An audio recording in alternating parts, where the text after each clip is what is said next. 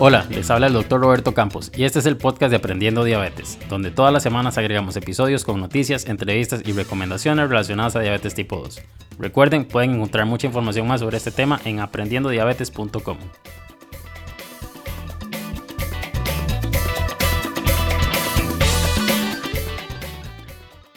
La famosa canela para diabéticos. Me lo han consultado bastantes veces y he tenido experiencias tanto agradables como desagradables cuando se utilizan por algunos pacientes, algunos bien, otros mal.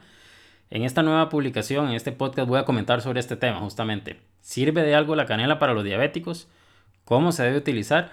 Y como siempre les digo, acá todo el material que subo no es basado en comentarios o creencias ni mías ni de personas conocidas.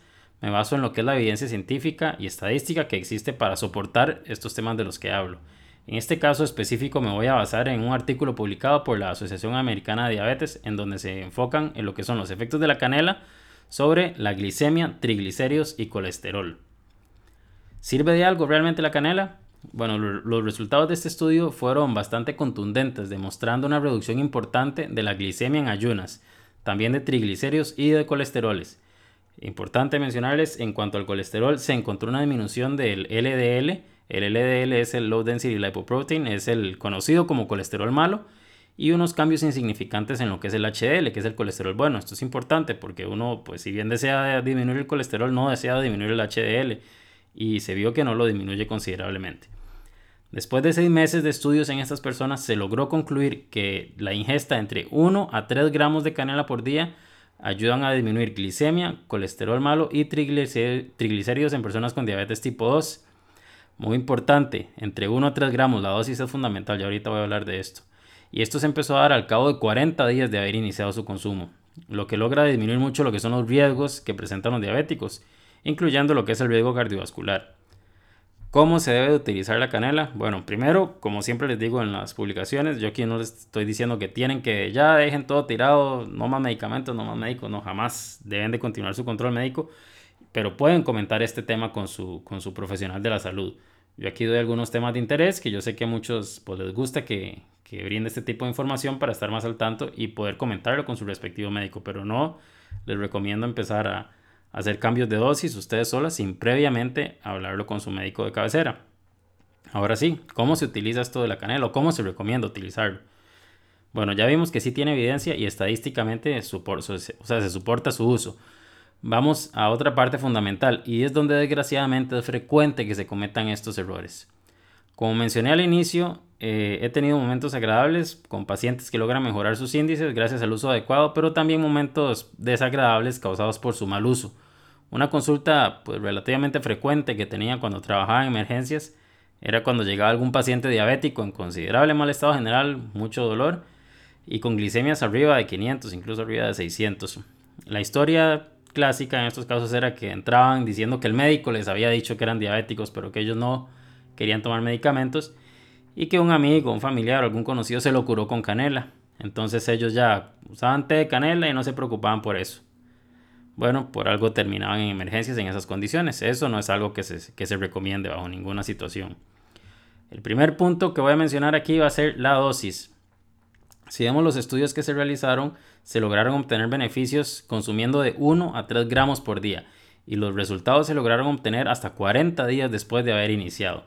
1 a 3 gramos es una dosis importante y esto se comercializa en cápsulas. De hecho, muchas de las cápsulas que se venden en los lugares donde venden productos de origen natural son de 500 miligramos. Entonces, bueno, para tener un gramo vamos a, necesitar dos de estas para lograrlo.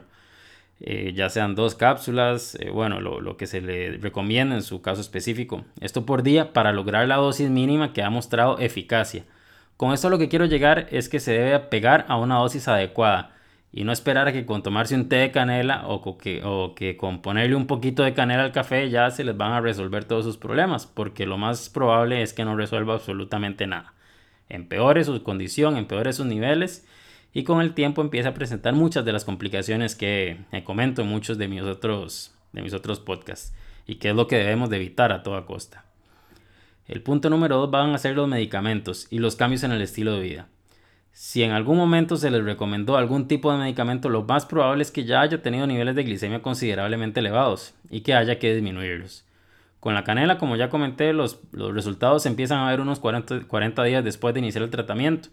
Por nada del mundo un médico ni un profesional de la salud que maneje este tipo de casos les vamos a recomendar a un paciente con una glicemia alta, qué sé yo, que me llegue un paciente con una glicemia en 500, a que vaya solo a consumir 40, eh, a, consumir unas cuantas tabletas de canela y que espere 40 días así como para ver qué pasa. No, eso no sucede, eso no se recomienda. Lograr llevar la glicemia a rangos adecuados es un punto fundamental y eso no es algo que se pueda esperar 40 días.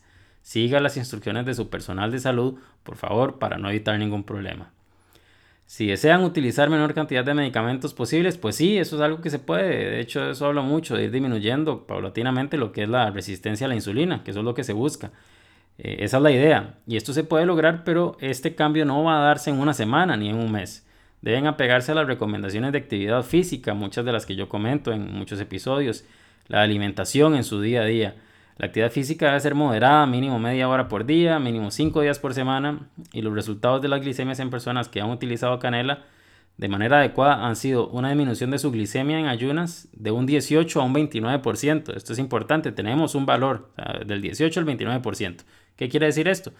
Que no podemos esperar que todos lleguen a un nivel adecuado de glicemia exclusivamente con este tipo de suplementos. Para algunas personas se va a quedar corto y muchas otras sí van a tener beneficios.